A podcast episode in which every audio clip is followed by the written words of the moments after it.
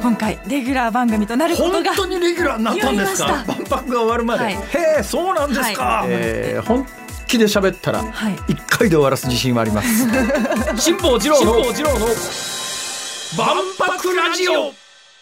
先週に引き続き今週も万博プロデューサーのお一人で生物学者青山学院大学教授の福岡真一さんをゲストにお迎えしお話を伺います辛坊治郎の万博ラジオ福岡先生、はい、えー大阪・関西万博のテーマ事業プロデューサーという肩書きなんですが、はい、テーマ事業プロデューサーって何人いらっしゃるんでしたっけ？8人おります。8人でその8人の方がそれぞれ一つずつパビリオンを担当されるんですよね。はい、その通りなんです。で建物の形とかデザインもそれぞれのプロデューサーの方がつまりまあ福岡さんがデザインされた建物で展示がされるということですか？そうです。それぞれのプロデューサーが自分の、えー思いやコンセプトを、えー具現化して、えーパビリオンとその展示物を作るという、そういうことになっております。これ福岡先生がその大阪・関西万博の事業プロデューサー8人のうちのお一人になられるいきさつっていうのは何かあるんですか？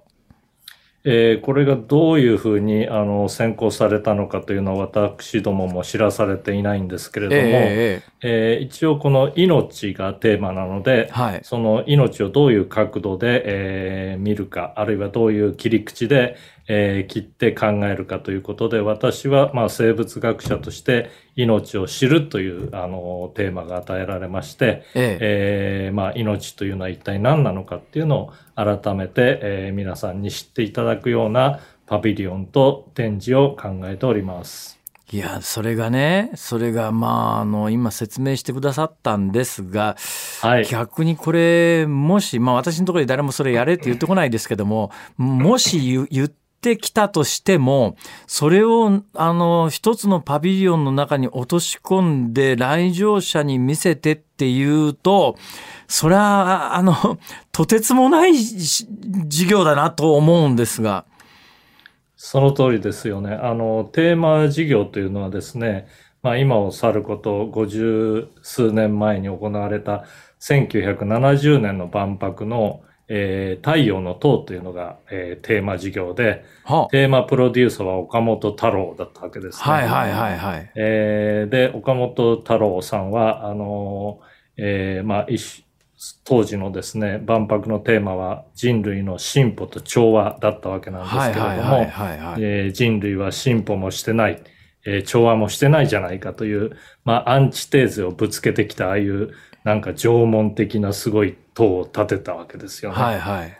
で、今回同じくテーマ事業というのを、えー行うにあたってですね、えー岡本太郎さんのようなカリスマはもういないんで、8人の、えー プロデューサーがそれぞれ分担して思いをお具現化していくということになりました。いやまあそれはご謙遜でね、まあ、あの 現代における岡本太郎の一人であると、まあ、いうことなんですけれどもあのどうなんですか？どこまで今日お話ししていただけるのかなということも含めてなんですが福岡さんの、えーおたお担当されるパビリオンの形とかってこれもう公表されてるんでしたっけ？はい。大まかには、あの、デザインを、えー公式サイトで、えー公開しております。簡単に言うとどんなデザインですか、はい。それはですね、こう、細胞を取り囲む細胞膜っていうのがあるんですけれども、はいはいはい。それがこう、ふわりとですねええ、地上に降り立ったような、えードーム型の、えー薄い、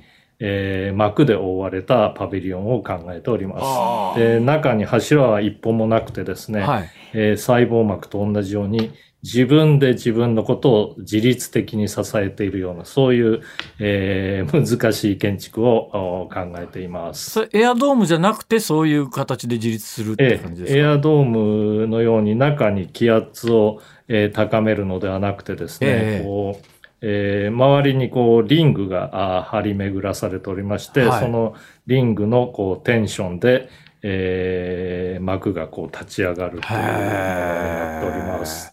大体今後あと2年間のスケジュール大まかなスケジュールでいうとどんなどんな感じになってい大体いつ頃できて内装がいつどうやってっていうどんなスケジュール感ですか？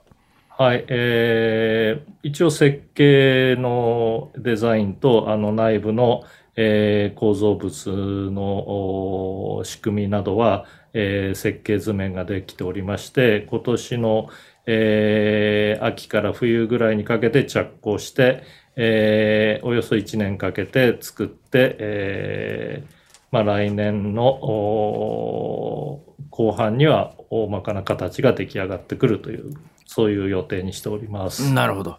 さて、その、うんまあ、外形は、えー細胞膜だということは分かりました。で、中の展示なんですが、これも、まあ、言える範囲というのが、あの、あるだろうと思うんですけども、はい。あの、その範囲の中でお話ししてくださると、どどんな感じになりますか？はい。あのーここにはですね、えー生命の歴史、えー38億年もあるんですね。先ほどあの、ゴキブリの話がありましたけれども、ええーそれに先立つですね、えー数十億年の長い、えー進化の旅というのがあります。えーこれをですね、えーおよそ10分ぐらいで皆さんに、えー体感していただいて、我々がどこから来て、どこに行くのかっていうのを、えーお見せしたいという、まあ、生命絵巻、一大生命絵巻をおご覧に入れたいなというふうに考えています。なるほど。まあ、となると、映像展示みたいな感じですかね。だいたい立ってみるのか、座ってみるのか、そのあたりも。そうですよね。まあ、あの、辛坊さんもその辺が、あの、興味があると思いますけれども、こう映像で展示するとですね、みんな、ああ、なるほどって、それで終わってしまうので、ええええー私たちはですね、えーちょっと特殊なですね、えー LED の、えー粒がですね、えはい。50万個ぐらい集まった、えーこう、ミクロなジャングルジムみたいなものをですね、中心部に作って。その光の粒がですね、えええー点滅しながら、えー一番最初に現れた細胞からですね、はい。徐々にその細胞が、えー協力しながらですね、えーはい進化を作っていったという、まあ、ドローンショーみたいなもので、はい。えーこの進化の旅路を見せて、えーお見せしたいなというふうに思っているんです。はいいや、もう今聞くだけで期待が膨らみますよね。はいワクワクしますね。ええあの先ほどそのパビリオンのメインテーマが命を知るというふうにおっしゃいましたが、えーなんかそんな一言で答えられるような話じゃねえよという言われるのは承知の上で伺いますが命って何ですか？はい。あの、命は動的平衡というふうに私は、えー答えることにしています。動的平衡というのは、絶えず動きながらですね、えええー自分自身をどんどんどんどん壊して、それから作るという、壊すと作るという相反することを同時に行って、その危ういバランスの上に立っているのが命なんですね。で、自分をどんどん壊しているんで、えー最後は、あの、えー消滅してしまうと。まあ、命が有限であるっていうのは、えー命が動的平衡だからなんですけれども、えー私のパビリオンは命動的平衡感という難しい名前がついておりまして、ほうほうえー皆さんにこの命の、えー本質というか、えー命は、まあ、自らを作り変えつつ、えー進化してきた。えーまあ、そこに命の輝きがあるという、そういうことをお見せしたいなと思っています。いやあのー福岡先生にちょっとこのタイミングだからぜひ伺いたいんですけど、はいはい。やっぱり死んだらどうなるんだろうっていうのはあのどっか心の片隅に常にあったりなんかするんですがこれを問われたら先生はどういうふうにお答えになりますか？あの人間は死んだらどうなるんですか？って聞かれたらどんなお答えですか？はい。あのー、辛坊さんも十分生きた証を立てたと思うんですね。あのー、太平洋を横断されて。あ そうですかはい。えー、なので、えーこの生きた証はですね、えー、辛坊さんがもし亡くなられたら、えーそれは、あの、残された人々の心の中に、えー受け渡されるということになると思います。その自分の自我であるとか、まあ、いわゆるその宗教における魂みたいなものがあるじゃないですか、はいそういうのってどうなるんだっていうような質問をされることありません？あります。えーそれはですね、我々がもし死ねばですね、はい。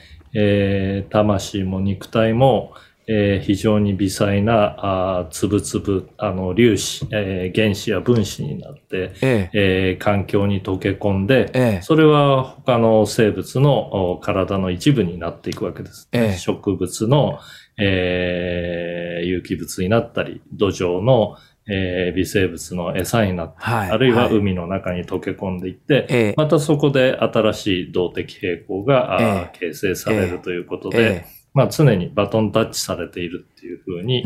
えー考えたらいいのではないかなと思います。なるほど。いや、はい大変私からすると納得のいくご説明でした。えー本当に今日はありがとうございました。あのー真っ先に、えー万博始まったら先生のパビリオンにあの向かおうと思います。はい、あの、スペシャルゲストとして、あの、ご招待いたします。はい。いやいや、普通でいいです。はい。ありがとうございました。ありがとうございました。2週にわたってお話を伺いました。大阪・関西万博テーマ事業プロデューサーで生物学者の青山学院大学教授福岡真一さんでした。ありがとうございましありがとうございた。ました。ありがとうございました。辛坊治郎の万博ラジオ。今日ね福岡先生にどうしても聞きたかったんだけども聞けないだろうなと思ってたんですよ。人間が死んだらどうなるのかって話をね。聞けましたね。そうなんです。福岡先生のお答えは実は私が最近死んだらこうなるんじゃないのかと思っていたこととほぼ一緒。は、だから納得したと俺ねおっしゃってたんですね。俺ってすげえと思った。あ そっち？なんだ福岡新一と同じじゃん結論はみたいな。なんか、はい。どんな自慢だ。いや、えーいやあのそれがね俺が私が一人で考えてるだけじゃなくて、うん。同じようなことを考えてる人がそれも生物生命の専門家の中にいるんだなということがねなんかとっても安心した今日。自信になり今日なんかましたか。安らかに寝られそうな気がする。はい。ありがとうございました。はい。辛坊治郎の万博ラジオ。ここまでのお相手は辛坊治郎と。ABC アナウンサーの福藤彩でした。また来週